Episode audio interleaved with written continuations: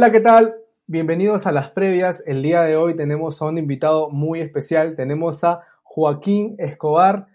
Ya sé que algunos tal vez lo conocen por interpretar a este famoso papel, este famoso personaje conocido como Johnny de Al fondo hay sitio. Eh, Joaquín es actor, eh, es locutor, ahora incluso está incursionando en lo que es este, la dirección. Y la verdad es, es muy bueno tenerlo acá en las previas. Joaquín, ¿qué tal? ¿Cómo estás? Bien, bien, bien, bien. Oye, gracias por, por este momento para, para conversar. Siempre es, es bonito conversar y creo que más hoy en día que, que hay tanto y hay tanta necesidad de, de después que hemos estado aislados. Así que, que nada, contento, todo bien. ¿Y qué tal? ¿Cómo, ¿Cómo lo has pasado en estos, bueno, en los más de 100 días de cuarentena que hemos estado? ¿Qué has hecho en estos 100 días? Cuéntame. Qué locura, ¿no? Porque primero uno se había hecho la idea de que era 15 días, dos semanas, y luego más de 100 días ha sido todo esto. Con mucha calma, la verdad, mucha paciencia. Y si tengo que sacarle algo positivo en medio de todo, si en medio de todo se puede sacar algo positivo, es que en casa he aprendido a hacer cosas que, que si es que no hubiese existido este encierro forzoso, pues dudo mucho que hubiese aprendido, ¿no? Por ejemplo, en la cocina he aprendido a hacer leche de maní, leche de soya, queso de maní, queso de soya, tofu también. Este, me he visto varias series, varias películas, he descansado. Eh, y han surgido proyectos también, chambas durante la cuarentena que, que en un momento eso preocupó bastante para, para todos los que nos dedicamos a, al entretenimiento, ¿no? Sí, efectivamente. Yo sé que, bueno, todos, todos hemos salido de esta cuarentena aprendiendo algún postre, algo. Todos, definitivamente. Pero qué loco, realmente loco como, o sea, esta, esta cuarentena nos ha, ha pausado a muchas personas, pero conversando con varios amigos y entrevistando a otras personas, eh, nos dimos cuenta de que no solamente pausado, sino que ha, ha, generado más proyectos incluso, proyectos que tal vez estaban escondidos, eh, personas que tal vez tenían una idea de poder realizar, pero por temor no lo hacían y por algún motivo este aislamiento los impulsó a hacer, ¿no? Sí, por un lado muy difícil y complicado porque por ejemplo, mi agenda este año era estrenar la foquita el 10 de la calle, que logramos, llegamos a hacerlo. Lamentablemente nos quedamos, digo lamentablemente porque igual fue una cifra increíble que estábamos 900 mil y pico de espectadores. Si es que no llegaba la cuarentena, pues íbamos a llegar al millón, íbamos a pasar el millón. Pero bueno, pasó esto y escapa de las manos de todos y, y no es algo que nosotros teníamos agendado, ¿no? Para nada. Y luego tenía un estreno de un show coral junto con Erika Villalobos, que los dos protagonizábamos en el Gran Teatro Nacional. Y además tenía este, eh, una gira alrededor del país, llevando una obra que había hecho yo el año pasado con el Gran Teatro Nacional y con el British Council, y le íbamos a descentralizar como habíamos estado haciendo. El año pasado nos fuimos a Arequipa y ahora nos íbamos a ir a un montón de lugares en provincia va a ser maravilloso. Esta obra está eh, enfocada para alumnos de cuarto y quinto de secundaria, ya no vamos a poder viajar, pero dentro de pocos días igual vamos a llevarla de forma virtual. Y tenía un show de bar también, un show de bar, tenía un musical mm, familiar para fin de año y el mes pasado estrenaba otra película. Entonces todo cambió, toda la agenda ha cambiado. Entonces de repente un proyecto se patea más para julio y luego, uy, como eso se alarga y hace el próximo año, no se sabe bien. Pero sí me llegó la propuesta de haber un aplauso. Eh, Recuento Producciones me convocó para ser parte del elenco de este formato virtual. A ver un aplauso y la semana pasada terminó, terminó la temporada y, y ha sido una experiencia que me ha retado y nos ha retado a todos muchísimo. No solamente al equipo de producción, y a los actores, sino creo que a los espectadores también, ¿no? Es, es distinto ver una obra de teatro de forma virtual. No, definitivamente, es, es, muy distinto. Es igual con las clases tal vez virtuales, que también es obviamente distinto poder expresar a través de una cámara. Me imagino que también ha sido un reto poder conectar con el público a través de una cámara. Este, obviamente uno piensa eso, ¿no? Es súper complicado, pero a veces se pueden romper esas barreras. Sí, o sea, la, la barrera se puede romper. Nosotros en ese momento lo que hicimos fue, eh, bueno, tenemos la herramienta que es la internet y tenemos la compu y tenemos los celulares y la facilidad que muchas personas tienen internet, nosotros también, entonces ver de qué forma no se sienta como un obstáculo y se Claro. sienta, en la obra hacíamos que, el- que la cámara y todo esto tecnológico sea un personaje más, porque sería tonto no utilizarlo a, a favor y tratar de, tratar de ocultarlo cuando es algo evidente que está ahí, no hay forma de ocultarlo. Entonces, estamos aprendiendo a no solamente a sacarle provecho, sino utilizarlo adecuadamente, por así decirlo, en, en ciertos aspectos. Ahora, yo te digo algo, soy muy honesto, muy sincero con todo esto. Yo prefiero mil veces tener una conversación con la persona en el mismo lugar, ¿no? Claro. hacer la obra de teatro de forma convencional en el teatro y los espectadores, porque siempre es más humano, ¿no? Exacto. Eh, la tecnología no va a poder reemplazar eso humano que tenemos, el de sentirnos, en estar al costado, en el que se me procabra abrazar a mi compañero, poder abrazarlo, ¿no? En el escenario, o sea, de un personaje hacia el otro. No se puede hacer eso. Pero estamos en una época que nos tenemos que adaptar y Exacto. no, no, no podemos quedarnos atrás, ¿no? Claro, has dicho algo muy importante, adaptarse, la adaptabilidad que tenemos que tener frente a estas situaciones que no nos deben frenar, que es algo que mucha gente ha visto como que ya, ¿qué hacemos? ¿no? Pero como tú dices, hay soluciones, hay herramientas y, so- y solamente es poder usarlos a nuestro favor, porque están a nuestro favor. O sea, con nosotros, con las herramientas podemos construir o destruir. Pero, ¿cómo fue Exacto. el recibimiento de la gente con, a ver, un aplauso vía, vía Zoom? Mira, A ver, un aplauso es un clásico nacional. Además, es una de mis obras favoritas, no solamente del Perú en general, de la dramaturgia. Es una genialidad de César de María. Eh, y muchas personas habían visto, conocían la obra e iban a verla y tenían mucha curiosidad de cómo nosotros íbamos a resolverlo. Y por ese lado, las, las críticas o los comentarios han sido muy positivos. Dicen, de forma muy ingeniosa han podido, resuel- han podido resolverlo, han resuelto todo lo que se tenía que resolver. Y, y bueno, por eso, ¿no? En algunos momentos sí hemos tenido complicaciones técnicas, por ejemplo, en la primera función y en la última función, pero son cosas que escapan un poquito de, de nuestras manos.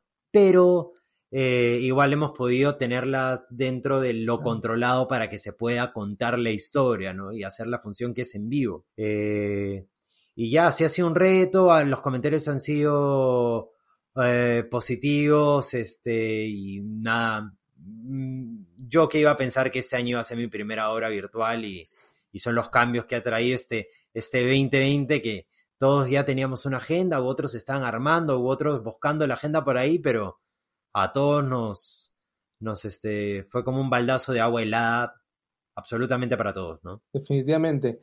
Yo a veces lo veo como que es algo que nos ha sacado de nuestra zona de confort, definitivamente, este, porque nos ha obligado, como dices, ¿no? a poder hacer un material distinto, poder usar herramientas que tal vez antes no usábamos tanto.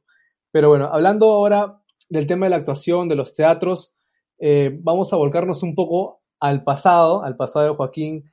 ¿A qué edad, Joaquín, fue tú a la que descubriste o quisiste, dijiste, me gusta la actuación? ¿O cómo fue que tú llegaste a ese gusto? En mi familia hay muchos artistas. eh, mi hermana era bailarina de ballet, mi tío era pintor y luego otro tío era escritor, era poeta. Y a mi mamá desde muy chica le ha gustado el ballet y le ha gustado la actuación. Quiso en algún momento ser bailarina de ballet, luego quiso ser actriz.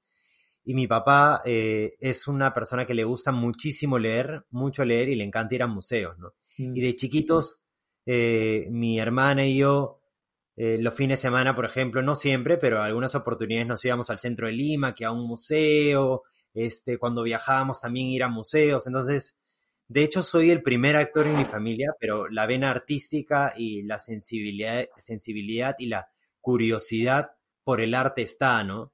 Está ahí, me la han inculcado. Y mm, me di cuenta que me gustaba mucho la actuación cuando en el nido habían diferentes talleres semanales, por ejemplo, había, no sé, de, de, baile, luego había de, de canto y luego había teatro y me di cuenta que cuando llegó el de teatro, yo tenía cuatro años, cuando llegó el de teatro fue una cosa que a mí me llenó tanto, te juro, me llenó tanto y la clase, digamos, si duraba 40 minutos, yo sentía que solamente duraba 10 minutos y cuando decían que había terminado, yo no podía creer que había terminado y era un aso, no, tenía que esperar la siguiente semana para volver a tener 40 minutos de eso que me encantaba.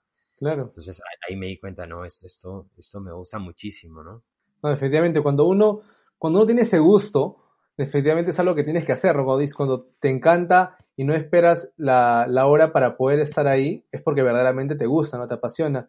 Y hablando de todo esto, este, tu primera película fue a los 10 años, si no me equivoco, con El Acuarelista. Sí, El Acuarelista fue mi, mi, mi primera experiencia en el cine. Es la ópera prima de Daniel Rodríguez, el director de Del vientre, de Siete Semillas. Y agradezco que ese haya sido mi primer proyecto en cine porque me enamoré totalmente de, del lenguaje cinematográfico, ¿no?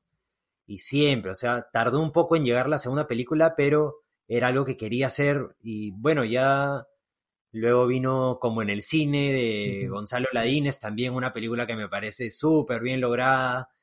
eh, y luego está A tu lado, que fue el- esta película con la que viajé a República Dominicana para trabajar afuera, también increíble. Y luego vino el año pasado La Foquita, el 10 de la calle. A mí me encanta mucho el fútbol, me, enca- me encanta mucho el Pelotero, deporte. Yo pelotero. Sí, me- a mí- escúchame, yo creo, yo creo muchísimo en el arte y en el deporte. En serio, siento que estoy, soy un convencido de que el arte y el deporte pueden cambiar sociedades. Y no solamente cambiarlas, sino te dice mucho de las sociedades también. Sí. Tú si vas a un país y ves cómo es el fútbol, el, el, el, el vóley, el tenis, en general, te digo los deportes más conocidos, ¿ya? Claro. Pero hay- son muchísimos más, muchísimos, obviamente Claro, exacto. Muchísimos más, pero te digo así solamente como para tomar así eh, un ejemplo, nada más. Y ves cómo es el teatro, el cine, la televisión, te habla mucho de cómo es el país, es, un- una gran descripción. Y no solamente quedarse en eso, sino siento que transforma personas, transforma realidades, sociedades. Eh, yo decidí por el teatro, por la actuación, porque es algo que me ha conectado mucho a mí, pero me gusta mucho ver deporte, me gusta, me gusta leer deporte también, hacerlo, ¿no? Me parece que es algo integral, ¿no? Que no, no puede faltar en una persona, así como, como en una persona en, en- el colegio, digamos, en un niño y en una niña le dan tanto énfasis en las matemáticas, en las matemáticas, en las matemáticas, en la fórmula de las matemáticas, también deberían darle la, la misma importancia. hay, hay como una frase que dice que resume un poquito mi idea, que es cuando enten- entendamos que una fórmula matemática, leer, ¿no? Poder interpretar una fórmula matemática es tan importante como interpretar una partitura, ese día habremos cambiado como sociedad. Hoy en día seguimos Wow. pensando que las matemáticas son más importantes y se le pone mil horas en el colegio a eso Sí. y el arte es dos horas por ahí y el deporte es como un recreo más durante el día, ¿no? Exacto, no, efectivamente, es algo que, como te he dicho, ¿no? como cultura tenemos marcado esto, ¿no? De que siempre se le da más importancia a materias como matemática, comunicación y cursos como arte o deporte, la famosa educación física, este, están abandonados, por así decirlo. Son cursos que uno diría, o la mayoría, la mayoría de alumnos piensan que es como que relleno, la famosa frase de relleno de materias. Ya para rellenar horas, ¿no? Claro. Claro, pero es muy cierto lo que tú dijiste sobre cómo refleja nuestra imagen al exterior, ¿no? Obviamente podemos ver que eh, lamentablemente aún en el Perú no está muy desarrollado el tema de, del arte y el deporte, a pesar de que hay inversiones, más que todo, bueno, en el deporte, eh, sabemos que el Perú es un país este, futbolero desde años y años y se ha invertido mucho dinero en el fútbol, pero hay, bueno, siempre hay, un, hay, hay mal manejos, hay este, cosas que ocurren que impiden que igual pueda crecer más como más, ¿verdad? Porque tenemos material, o sea, Perú es un país lleno de talentos. Claro, y, y claro, y claro, y hay muchas disciplinas en el deporte que quieren salir adelante, ¿no? Quieren tener un espacio y quieren que sean tan vistos como es el fútbol y todo, y tienen todo el derecho y debería ser así, sería increíble. Ahora, si somos un poco más objetivos y un poquito más fríos, ya digamos, ya, toda la atención está en el fútbol porque es real y eso es evidente. Y el sol no se puede tapar con un dedo y casi toda la inversión va para eso Sí. y hay muchísimo dinero, millones que se manejan eso. Y eso es evidente, no- nadie puede negarlo. Ahora ya, digamos, es el deporte que más consumimos acá y nosotros es este parte, eh, prácticamente de nuestra cultura también ver bastante fútbol, ¿no? Exacto. Ya, pero si analizamos nuestro fútbol, vemos las divisiones de menores, las instituciones que tenemos, las que ascienden a segunda división. En muchos casos, no siempre, pero en muchos casos es, es, parece un chiste, es lamentable. Entonces, si así es en el deporte principal, en el que tiene más cabida y más inversión, imagínate en los deportes y en las disciplinas que están olvidadas, ¿no? ¿Cómo- Claro. ¿Cómo, es eso? No, efectivamente, es algo que, como tú dices, no, no, no podemos tapar eh, sol con un dedo y es, es muy cierto, ¿no? O sea, a pesar de que el deporte, el fútbol, es un deporte al cual se le, se le, se le invierte mucho, podemos ver la división de menor, divisiones menores abandonadas, eh, que no hay disciplina, eh, podemos ver instituciones que están cayendo a pedazos, no tienen equipos suficientes, y como dices, ¿no? Eh, algo muy importante, y si vemos esto así, que es el deporte al que más se le invierte, ¿cómo están las demás áreas a las cuales no se están invirtiendo, ¿no? Exacto, exacto, ¿no? Este, pero nada, eso tampoco no nos tiene que, desmotivar o no nos tiene que, pinchar el globo, como quien dice, ¿no? Hay que seguir haciendo, cada uno poniendo su, granito de arena y, nada, confiar en, que cuando hacemos las cosas con, buena intención y cuando queremos lo mejor para nosotros, para las personas que nos rodean y para nuestro país en general, pues vamos a ir logrando cosas que van a generar pequeños cambios. Quizás no hagan demasiada bulla o no cambien demasiado las cosas, pero ya este empiezan a hacer una pequeña bullita, ¿no? Por ahí. Y eso ya es positivo en medio de todo. Sí, no, definitivamente. Algo que mencionaste hace rato cuando hablábamos de tu primera película eh, con Daniel Rueda, el acuarelista, mencionaste eh, A tu lado. A tu lado fue grabado en República Dominicana. Eh, ¿Fue la primera película que grabas en el extranjero? Sí, yo había hecho cosas para afuera, para Ecuador, para Bolivia, para México, eh, Colombia, para Colombia también. Pero todo había sido desde acá, desde, ah, Perú. Esta es la primera producción en la cual normalmente nosotros hemos, los que trabajamos en el medio acá en, en Perú, estamos como acostumbrados que al proyecto siempre o traen a al, traen al extranjero, ¿no? Entonces, ah, el, actor, el compañero, el colega extranjero que están trayendo, digamos, como eh, internacionalizar un poquito el, eh, o simplemente reforzar en cierto aspecto, se necesita un personaje, digamos, o argentino o español, y entonces traen a alguien, o justo había alguien por acá, y todo coincide. Pero fue muy curioso y fue muy nutritivo ser el extranjero que llega, ¿no? Entonces, porque siempre he tenido la experiencia de de recibir, ahora era el que llegaba. Entonces fue una experiencia que, me hizo crecer muchísimo. junto con, fui, este, en el elenco éramos, este, peruanos, que fuimos para allá a Dominicana, éramos solamente cuatro. Era eh, Ale Fuller, Andrés Vilches, Guille Castañeda, estaba yo y luego estaba Cristian Rivero y, Leslie Show, pero ellos hacían escenas de Perú, ¿no? Porque eran de forma virtual. Ah, ya. Y ya pero del 100% del equipo en general, contando producción, todo, todo, del 100% del equipo, el 96% era no, no era peruano, solo el 4% éramos peruanos, nada más. Wow. ¿Y cuánto tiempo fue que tú estuviste allá? ¿Cuánto tiempo te tomó las grabaciones? El proyecto fue tres semanas y media, casi un mes, y luego regresamos a los dos meses de estar en Dominicana y regresar a Perú, tuvimos que volver a Dominicana para ser promocionales. Y además queríamos hacer un clip porque fíjate que salen sponsors, eh, sponsors por ahí, ¿no? Y entró LG, entró otra marca más también por ahí y, lo, por ejemplo, para Cineplanet teníamos que hacer los promocionales. Entonces, justo en la película está seteado que en este momento de hecho, no había mención porque algo que queríamos era cuidar y que no se mencione y que no sea un comercial dentro de la película. Claro. Pero sí, eh, no me acuerdo técnicamente cómo se llama, si me da la palabra, pero cuando sacan un celular salía ahí que era LG, ¿no? Claro. Y ya, y ya está. Entonces, pero teníamos que hacerlo allá. Pero ya se regresaba con los auspiciadores que estaban confirmados y simplemente hacer lo que se correspondía. Fue un fin de semana y ya estaba. Si no me equivoco, esta película también, también ganó un premio, ¿no? A Mejor Comedia Romántica. Sí, ganamos en, este, en Los Ángeles, ganamos a Mejor Comedia Romántica y además tuvimos una mención a Mejor eh, Dirección. Sí, sí, exacto, sí. A mí también me pareció así loco porque dije, eh, o sea, grabarla en República Dominicana, o sea, sentirte, ¿no? Como, como el extranjero allá, pues, ¿no? cambia, cambia totalmente, o sea, es totalmente un cambio de pensamiento, también expandes un poco más los conocimientos que tenías, eh, pero efectivamente ha sido total una nueva, una nueva experiencia para ti, grabar en el extranjero, porque me, acabas de comentar que habías grabado para Colombia, Ecuador, pero todo desde Lima, desde Perú, ¿correcto? Y en el tema de, este, es una pregunta que fácil muchos te hacen, pero en el tema de teatros, porque tú has hecho una gran variedad de teatros, este, ¿cuál ha sido el teatro que más recuerdas? El, el, teatro que has hecho que más recuerdas. Wow, lo que más recuerdo creo que fue mi primer protagónico en teatro, ¿no? Que fue...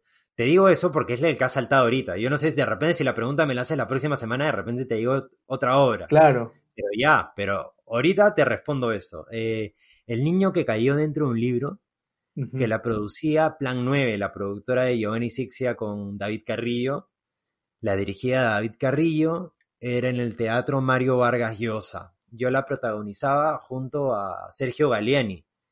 Y fue mi primer protagónico en teatro. Yo ya venía haciendo teatro, ya tenía varias obras, creo que tenía 11, 10 obras ya encima, pero fue mi primer protagónico. Que yo no me di, yo no me di cuenta, realmente no era consciente de que yo era el protagonista cuando era evidente y era obvio, pues que era el protagonista, pero yo no me daba cuenta que era el protagonista hasta cuando estábamos en ensayos. Y claro, yo era, mi personaje era el niño, y la obra se llamaba El niño que cayó dentro del libro. ¿Cuántos años tenías en ese entonces? En esa obra yo tenía 11, 12 años. Ya. Entonces también me encantó no sentir la responsabilidad de que era el protagonista, sabiéndolo, pero no era, no sé, fue raro. Como que no eras consciente de que, de que eras el protagonista. Sí, es como ser protagonista de todo, pero en ningún momento fue como, oye, soy el prota, es mi primer protagonismo, es mi primer protagónico en teatro, no.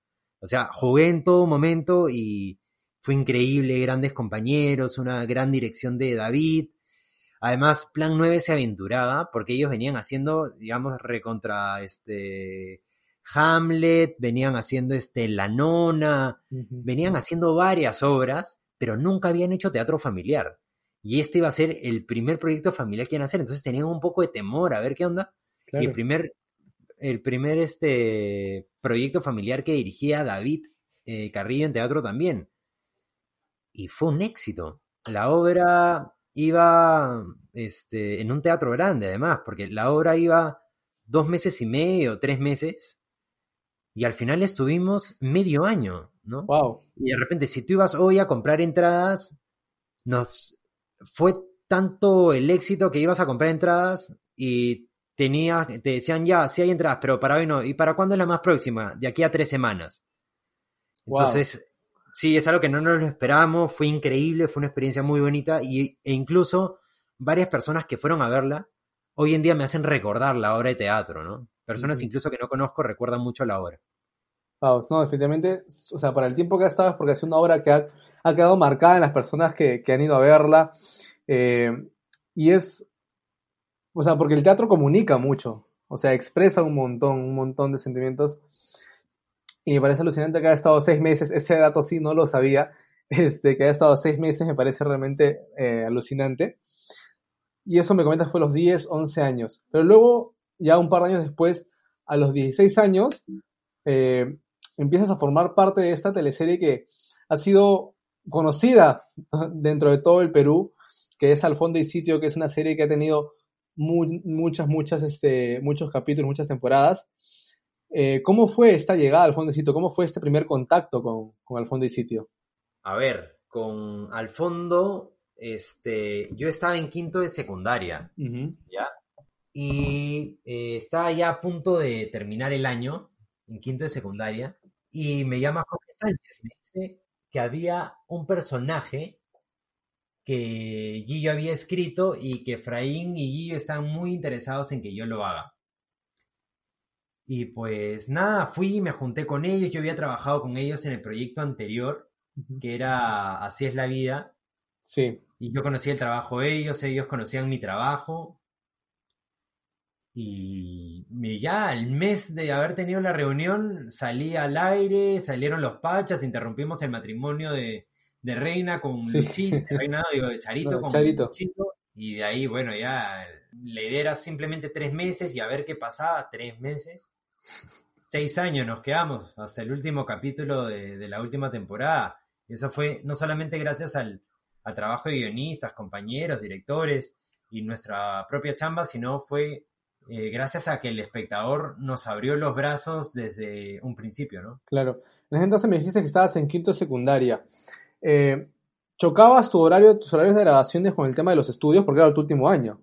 Era mi último año y sí, a veces era un poco complicado, pero los profesores sabían que de repente si tal día yo faltaba al colegio no era porque me daba la gana de faltar, sino porque habían escenas, no sé, a veces las escenas en televisión o en cine, o sea, en este tipo de proyectos lo más complicado son matrimonios, ¿no? En la serie era una serie en la cual había muchos matrimonios, Sí. porque éramos un montón de personajes, además, ¿no? Eh, matrimonios, además, que la, la gran mayoría nunca se concretaban, siempre pasaba algo. Sí, Por eso a la gente le encantaba, porque no sabía, pero sabías que, que no se iban a poder casar, siempre iba a pasar algo, ¿no? Claro. Este, entonces siempre era como, si la tarea se tenía que presentar el jueves y yo de repente no iba ese día, sabían que el viernes yo al día siguiente la estaba presentando. O sea, al final hacía exactamente lo que hacían mis compañeros, pero en algunas ocasiones me dan un poquito más de plazo, porque sabían que no, que no era que me iba a mi casa y me iba a tirar a dormir, ¿no? Sino que estaba trabajando, ¿no? Llevando una carrera a la par. ¿Y cómo fue el tema, el, el- tema de tus compañeros de, de clase, porque todavía estás en tu último año, es cuando supieron, ¿no? Se enteraron, prendieron la tele y dijeron, oye, ¿qué hace Joaquín acá, brother? ¿Cómo fue ese lapso? Claro, de, de hecho ellos ya sabían que yo era actor, Ujú, Pero claro, yo no estaba saliendo en, un, en, en tele en ese momento, ¿no? Entonces, sí me acuerdo que salió el capítulo y ahí nomás el profesor, el, el tutor, pone en el grupo que teníamos todos de Facebook donde poníamos las tareas, los comunicados, todo. Ese profesor pone, alumnos, tenemos a un González en clase. Ah, caray, ya entonces empezamos a conversar. Claro. Claro. Full chongo ahí, me imagino. Sí, duro. Fue, fue, fue, divertido. Sí, o sea, pero como dice, fue última etapa de, de, de- de colegio. Yo me imagino, si- ponte, si hubiera sido otra etapa de colegio donde estuvieras todavía a mitad de año, tercer año secundaria, me imagino, imagino que te ha pasado, ¿no? Personas preguntándote, oye, ¿qué va a pasar con tal personaje, no? Oye, ¿qué va a ser el capítulo de mañana? Ah, me preguntaban un montón. A veces me preguntaban porque la gente quería hacer apuestas. ¿Ya? Entonces no saben que te conozco, entonces, para apostar, pues, ¿qué va a pasar en tal capítulo? Todo. Entonces, a veces, realmente yo les decía y no me creían cuando les decía, realmente no sabemos qué va a pasar. Oye, ya pues. Te juro que no sabemos. ¿Y cuándo te vas a enterar? Mañana. ¿Qué? ¿Y eso cuándo lo graban? Mañana. ¿Qué? ¿Mañana recién te enteras lo que vas a grabar mañana? Sí, a veces pasa, la gente, la gente no creía. O a Claro. veces había reuniones de, de trabajo, o digamos, Joaquín, mañana para, digamos, para el próximo lunes, almorcemos juntos, quiero plantearte un proyecto, una hora, lo que fuese, ¿no? Y yo te digo, no puedo confirmarte ahorita. claro. ¿Cuándo me podrías confirma- confirmar? Yo te puedo confirmar un día antes, ¿no? Ujú. Un día antes. Sí, es que nos pasan los días de grabación ahí pegados con las justas, ¿no? Dice, oye, mejor, mejor dime que, que no quieres tener la reunión. No, es que es en serio, es como que todo un poco contra el tiempo, ¿no? Bastante Claro. contra el tiempo. No, claro, sí, no, más o menos me imaginaba el tema de que fácil sabían de lo que iban a hablar o, o lo que iban a actuar un día antes o fácil el mismo día. Pero ¿cómo fue el reto de, de- de tomar este papel, de tomar el personaje de Johnny? Fue este, ¿sabes qué? Cuando estaba planteado, no, no dan demasiadas luces de cómo era el personaje, porque realmente ellos tampoco lo sabían, iban descubriendo poco a poco. Entonces la descripción era, eh, Johnny, eh, su nombre completo es, él no se llama Johnny, él se llama No, Juan Gabriel González Gabriel. Pachas, pero todo el mundo lo conoce como Johnny. Eh, y le dicen Johnny, le dicen así. Entonces, él es un chico, simplemente lo que te decían, es un chico muy estudioso, admira mucho a su papá, eh, quiere estudiar, creo que era ingeniería, sí, eso es lo que decía, bueno, porque después cambiaron algunas cosas, pero quiere estudiar ingeniería y lo que querían lograr era que sean estos dos hermanos que ingresaban a la serie, sean el otro lado de lo que pasaba con Joel y Grace. Claro, Es decir, la otra cara. el, el claro, es eh, la otra cara de Joel es. Johnny, la otra cara de Grace es Shirley. Exacto. Entonces querían jugar como que en el otro matrimonio Luchito los hijos salieron, a- digamos que al revés, las personalidades fueron al revés.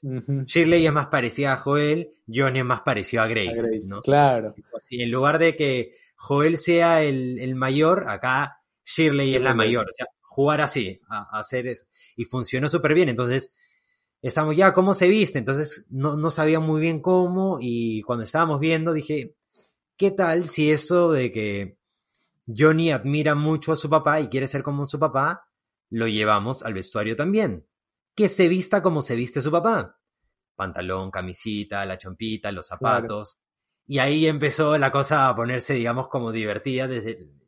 Y al principio no había comedia en el personaje, todo era drama, drama por cómo habían sucedido las cosas en la serie, cómo habían llegado ellos desde, desde Ica, y luego creo que a las dos semanas de que entré le ponen una situación de comedia, luego viene una borrachera de Johnny, y luego aquí, y vimos que la comedia era, digamos, era la zona de juego de ese personaje. Y durante todos esos años que estuviste grabando, que son casi seis años, que estuviste desde los 16 hasta casi los, los 21 años, este, yo sé que te das muchos, muchos recuerdos, pero ¿cuáles son las anécdotas que siempre vas a recordar de haber grabado el personaje, o sea, de haber interpretado a Johnny en el fondo y sitio? Claro, o sea, en grabaciones hay muchísimas y muy Claro. divertidas. Y además se crea una familia que hasta con los mismos, las personas no llegaron a conocerlos, ¿no? Pero los técnicos, las personas que trabajan detrás de cámaras, tenían mucho que ver con lo que era la serie, ¿no? No era solamente nosotros, si habían, o sea, el equipo humano que había era, era la esencia también de, de Al Fondo y Sitio.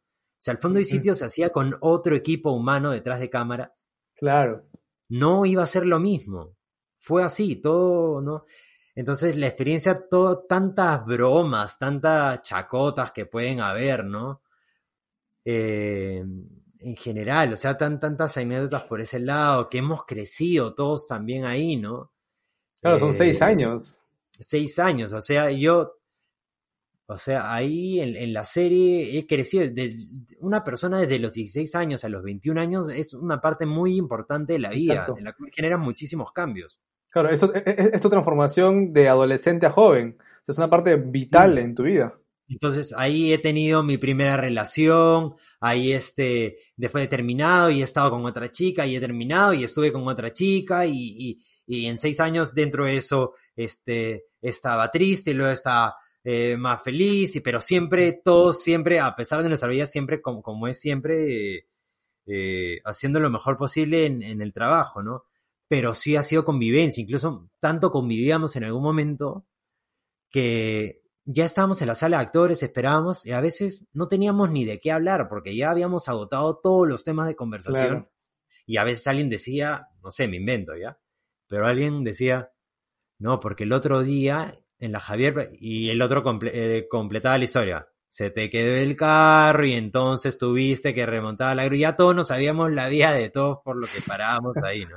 Claro. O si no, este, un, uno- un compañero, este, decía ahí dentro del elenco, decía, como pasamos tanto tiempo en, en Los Mirtos, este lugar donde se grababa, que hoy en día es un edificio que, este, de, de viviendas, ¿no?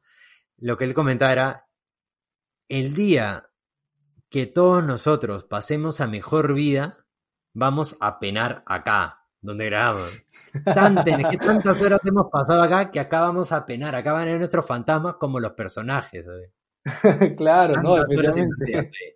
Exacto, horas, horas, años. Algo, este, al- al- algo que aparte de esta pregunta, de, este- este- de esta, de esta parte era, entre todos los personajes que habían, porque hay, hay personajes que han, que han venido, que han ido, que se han quedado, este, ¿quiénes sean así, o sea, fuera de cámaras?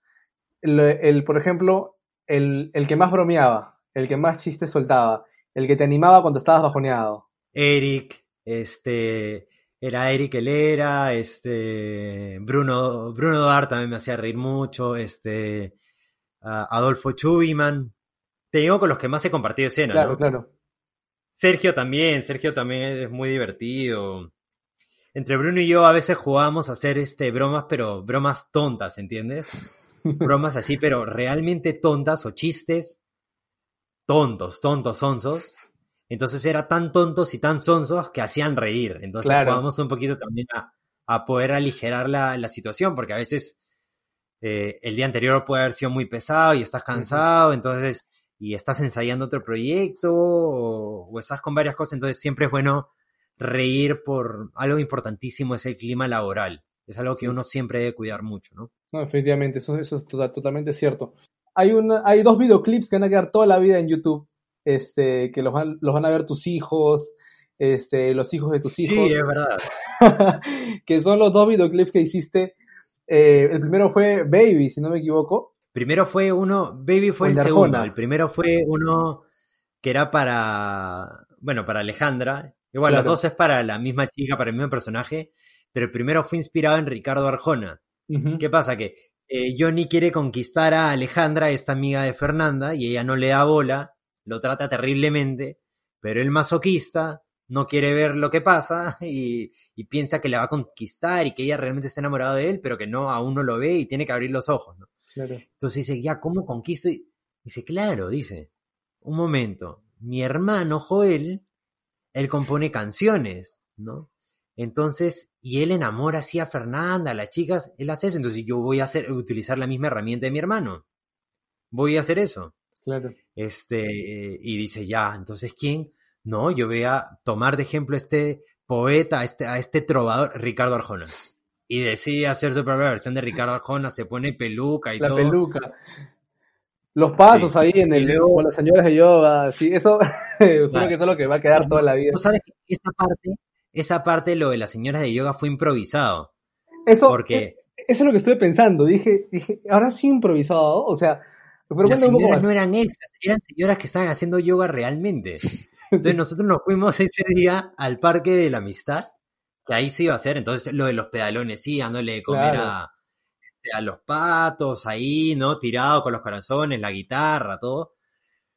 Pero había justo una señora, entonces eh, Toño Vega, el director, muy buen ojo de Toño además, dice, a ver con las señoras, ponte ahí, ponte ahí, haz los mismos movimientos. Y yo le digo, Toño, Toñito, dame dos minutos nomás para aprenderme lo que están haciendo las señoras para yo hacerlo. Entonces, señoras, a ver, se pueden poner acá. Y entonces la veía que las señoras hacían así, los gatos. Ya, Toño, graba. Y empezamos a hacerlo todo. y parece incluso todo calculado, ¿no?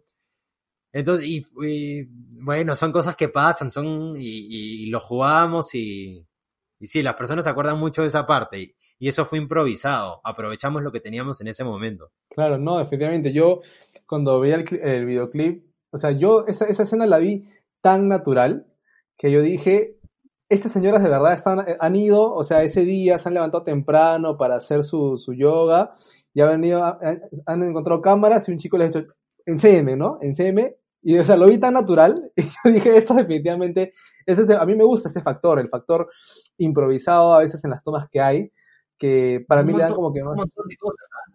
un montón de cosas en la serie salieron así, que fue cosas que surgieron en el momento que la tomamos y resultó que este, aportó muchísimo y las personas aún lo recuerdan. El grito de Johnny, ¿no? O sea, salió porque mmm, Johnny tenía que bajar corriendo y decir, ah, gritar, tirarse a la pista, ¿no?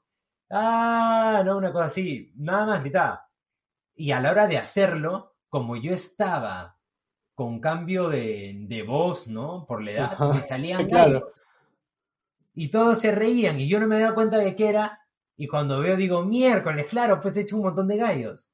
Ya queda así, que y a mí no me gustó, o sea, porque no tenía que ver y no era la intención tampoco, pero quedó y a la gente le gustó. Entonces luego yo lo empecé a hacer, dije, bueno, si gusta, tomémoslo como algo para el personaje. Entonces ya, obviamente ya no, cuando lo hago no sale así, pero eh, manejaba mi voz de tal forma que siempre salga así y ya lo empezamos a jugar. Incluso los guionistas ya lo empezaban a poner en diferentes momentos. Claro, no, sí, efectivamente, como yo digo, como dije, para mí es, es este factor de cosas que se agregan en último momento, que se agregan en el momento, le da, para mí, un lado más, lo vuelve más humano, para mí, en mi opinión. Yo lo siento así, me, me transmite eso. Yo cuando vi esa escena, dije, estas señoras de verdad nunca sabían que iban a salir en este programa. O fueron tranquilamente solo a hacer yoga nada más y terminaron saliendo en televisión nacional. este, una anécdota que van a recordar para toda su vida, definitivamente esos dos videos que te dije, ¿no? Que son videos que van a quedar para toda la vida ahí. Este, que en algún momento vas a estar en una reunión celebrando tus 80 años y, y los hijos de tus, de tus hijos van a poner ese video y van a recordar toda la vida. Y es realmente, Sería realmente lindo, loco. sí, claro. Sí, eso, eso, eso, es chévere. Pero bueno, como mencionaste al inicio, no solamente en Fondo y Sitio, sino antes de esto habías participado en Así es la Vida. Este, si no me equivoco, también en Misterio. Sí, en Misterio tuve una pequeña participación eh, que era el hijo, era hijo de Sergio Galiani. Sergio uh -huh. hacía del, del líder de, de los bar, eh, de los barristas de Alianza. Entonces yo era, creo que el personaje se llamaba Santiago. Este, y ya era algo breve, o sea, era algo de mi personaje de dos, tres capítulos, que justo se veía como el núcleo para ver el lado humano de, de este barrista de Alianza. Claro. se veía su familia, entonces la familia estaba compuesta y yo era, yo era el hijo chiquito, ¿no? Yo tenía ahí nueve años, me parece. Y cuando grabaste este Mil Oficios, cuando saliste en Mil Oficios, ¿qué edad tenías? Mil Oficios, ahí yo tenía ocho años, fue mi primer este contrato en televisión así anual, ¿no? Fue mi primer proyecto en, en tele, además para Mil Oficios para mí fue, Mil Oficios era mi programa, mi serie favorita de niño es como a un niño que sea hincha de Cristal, de la U, de Alianza, y eres parte de los 11 titulares de tu equipo jugando en el estadio. Claro. Lo que es eso, ¿no? Entonces, para mí era ser parte de los 11 titulares, ser un personaje dentro del universo Mil Oficios y salir todos los días ahí, tener mi casa dentro del barrio este, San Efraín. San Efraín, claro. Entonces, uff, para mí, e interactuar con Renato Reyes, con Don Simeón, este, con el peluquero, con Armando, o sea, era, no, era, era, sub, era subreal eso, ¿no? Entonces fue, increíble, fue increíble. No, definitivamente salir. claro, ya más feliz no podías estar en ese entonces, claro, y en ese entonces, claro, en ese entonces imagino que tus papás manejaban, porque obviamente eras menor de edad, este, tu cuenta me imagino que era mancomunada con tus padres, eh, y tus padres también han, tenido que ver mucho en esta, en este, en esta incursión tuya en, lo que es el teatro y la, actuación. Muchísimo que ver, pero muchísimo, muchísimo que ver, ¿no? Eh, ellos me han apoyado en todo momento, absolutamente en todo momento he contado con ellos, ¿no? Nunca me han dado la espalda en nada, en nada, ¿no? Siempre me han apoyado mucho. Mi mamá, no sabes cuántas horas ella ha invertido también en tener que acompañarme, en subirnos los dos juntos a, micros y movernos de un lugar a otro para del colegio ir a la grabación y luego de la grabación al ensayo, el ensayo a la casa, de noche, regresar, o sea, son horas que ella ha dejado de ser, de hacer su vida como mujer muy aparte de como madre, ¿ah? O sea, como mujer, para entregármela a mí. O sea, es algo que siempre voy a estar agradecido, ¿no? Ha sido un, gesto de, no solamente de amor, sino de, desprendimiento y poco egoísta de su lado también, ¿no? Porque hay muchos padres que también es válido, que incluso no quieren que el hijo se quede al taller de deportes o a lo que fuese después de clase porque lo van a tener que recoger. Y el recogerlo implica su tiempo. Entonces, cuando yo grababa chiquito de 8 de la mañana a 6 de la tarde, 5 de la tarde, mi mamá estaba de 8 de la mañana a 5 o 6 de la tarde, dejaba de trabajar para que yo haga lo que quería. O sea, es... Sin ellos no lo, no lo podría haber logrado por lo menos a esa edad, ¿no? Claro, no, efectivamente, esa edad sobre todo fueron, fueron y han sido pieza fundamental para, bueno, para el Joaquín que eres ahora, ¿no? En pleno 2020. Ya hablamos de todo lo que fue tu etapa en televisión, en miniseries, en películas, eh, también en teatro. Pero una pregunta que quería hacerte era, era sobre las dificultades en el mundo de la televisión y el cine, y el teatro también. ¿Cuáles son esas dificultades con las que mayormente una persona puede encontrarse en el camino? Mira, ¿qué dificultades te puedo decir por lo menos del, país que más conozco, que es acá Perú, porque es donde más he trabajado? Eh, principalmente que no hay una industria, acá no hay industria. Entonces, como no hay industria, no son tanto los proyectos. Más opciones hay en teatro, ¿no? Pero es complicado porque hay muchas opciones, hay todo tipo de géneros, pero los espectadores son pocos también, ¿no? Si antes habían, digamos, te digo cualquier número, solamente para hacer una comparación. Si antes habían cinco espectadores, ¿no? Hace, cuando yo empecé mi carrera tenía ocho años, ¿no? En el 2003. Si en el 2003 cinco personas iban al teatro y habían dos propuestas, ya pues tres personas iban a ver una obra y otras dos iban a ver otra obra. Pero ahora, claro, ya no hay dos propuestas, ahora hay nueve propuestas. ¿Y cuántos espectadores son? Ya no son cinco, ahora son nueve. ¿Y son cuántas propuestas? Nueve, diez. Entonces ahora cada uno va a cada una. Entonces no, no es, no es este, no, no hay un equilibrio, ¿no? No tenemos la cantidad de espectadores necesarios todavía como para que el actor pueda vivir solamente de teatro. Puedes hacerlo, pero es casi heroico, ¿no? Y, siendo soltero y, ya, ¿no? Pero no podrías mantener una casa solamente haciendo teatro en situación muy extrema, tendría que ser. Entonces eso es muy complicado porque acá no hay industria. Y luego otra cosa que es complicada, que ya uno lo va aprendiendo y psicológicamente te vas preparando para eso, es que muchos piensan que es, ah, ya te llaman, sales y estás ahí. Pero para que uno esté en un proyecto, tienes que haber casteado para otros también. Entonces de repente tú haces 10 castings y de 10 pruebas solamente quedas para 3 y pasa así. Y, es así. y eso no significa que seas mal actor o que seas un mal artista, significa que simplemente, eh, o que tú seas mejor que el otro, que el otro sea mejor que tú, no, esto es muy relativo, es muy, muy, muy relativo. relativo.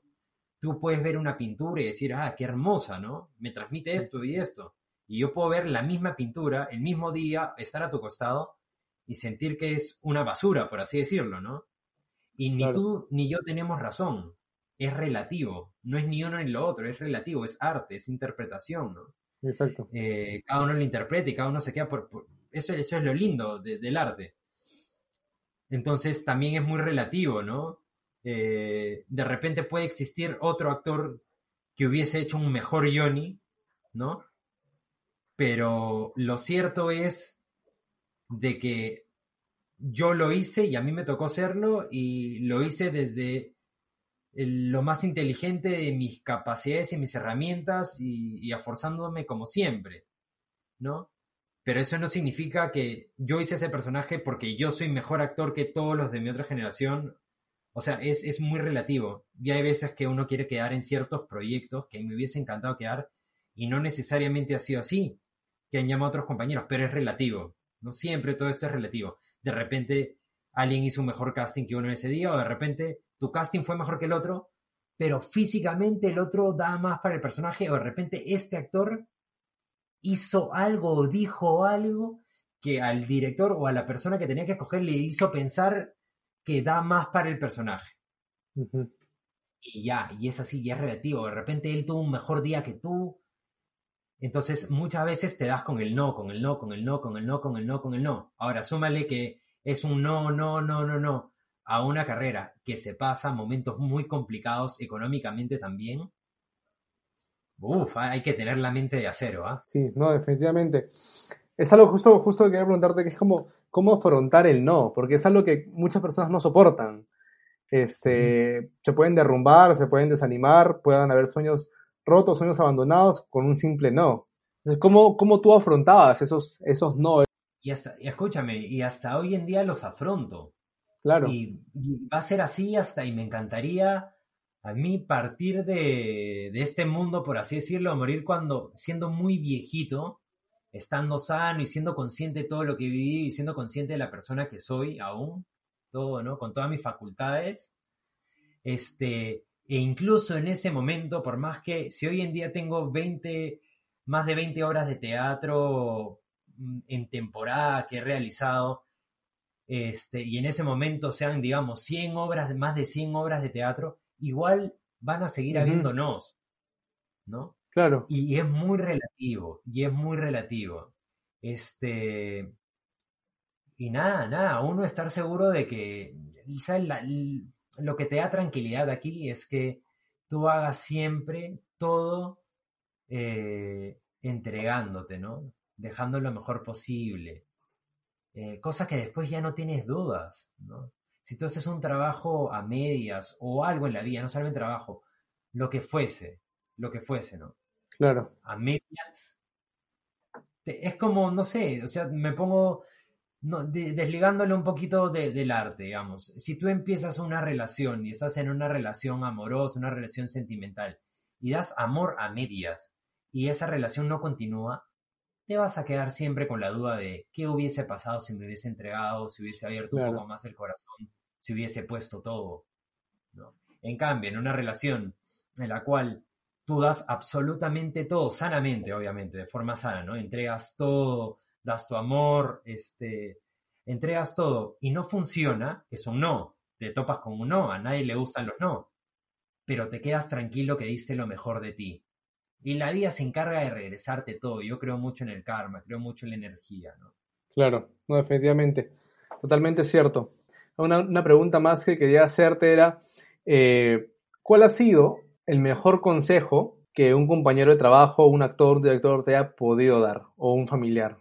Mi, mi mamá, mi mamá, este, cuando yo estuve en Mil Oficios, quedé, quedé, fui este, parte del, del, del elenco. Fue algo nuevo para mis papás también. Y cuando salíamos del lugar, íbamos a tomar el micro para regresarnos a Pueblo Libre, la casa donde vivíamos. Íbamos a tomar un micro en, en Angamos, ¿ya? Con dirección hacia Pueblo Libre. Para mi mamá esto era muy nuevo y ella tenía muchos nervios de lo que podía pasar también, ¿no? Claro. Entonces mi mamá desde eh, su amor, con nada de experiencia de lo que es manejar una carrera artística, pero con amor, creo que fue muy sabia al decirme, bien, Jo- yo tenía ocho años, ¿no? Al decirme, mientras íbamos al paradero, bien Joaquín, eh, probablemente algunas cosas vayan a cambiar, es decir, las personas te vayan a reconocer en la calle, eh, vayas a verte más seguido en la pantalla, vayas a empezar a hacerte conocido, pero nunca olvides el Joaquín que está yendo en este momento al micro. Y ya está. Entonces, este, sí, hoy la situación es otra, pero no, nunca olvido a ese Joaquín que eh, iba al micro y, y estaba soñando con cómo iba a ser la serie y, y nu- nunca despegar los pies de, de la tierra, ¿no? Es muy fácil hacerlo, ¿ah? Sí. Y te lo digo habiendo tenido, habiendo tenido mi, esta- mi etapa de la estupidez, que me la creí mucho a los 11, 12, 13 años. Felizmente fue esa edad, cuando era muy chico. Imagínate creérmela teniendo 18, ganando dinero, siendo mayor de edad. Felizmente aprendí las cosas joven en ese aspecto. Efectivamente, sí, co- como dices, ¿no? Qué bueno haber tenido esa etapa, ese, ese pensamiento a esa edad, ¿no? Y como tú dijiste, no es muy fácil poder despegarte del, o sea, despegar los pies de la, del suelo.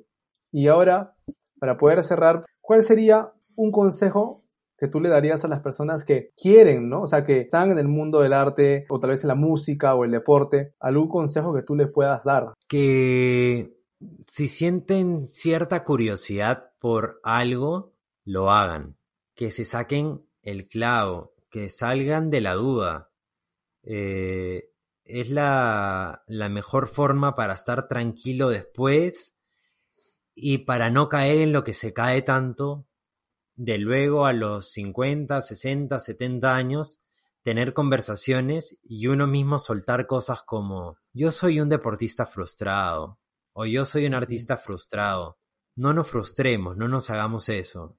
Tenemos una vida aquí para vivirla, entonces aprovechémosla y hagamos lo que, lo que deseamos hacer y dediquémonos a lo que queremos. No, no nos dediquemos a algo pensando en el dinero, en la plata, porque esto lo hizo mi familia, entonces yo lo voy a hacer, o hago esta carrera porque esto es lo que están necesitando más hoy en día, entonces hay más, más puestos para eso. No, hagamos algo desde el amor, desde la pasión y, y, todo va, todo va a calzar. Va a ser complicado en algunos momentos, pero lo que sea, y no solamente en el arte.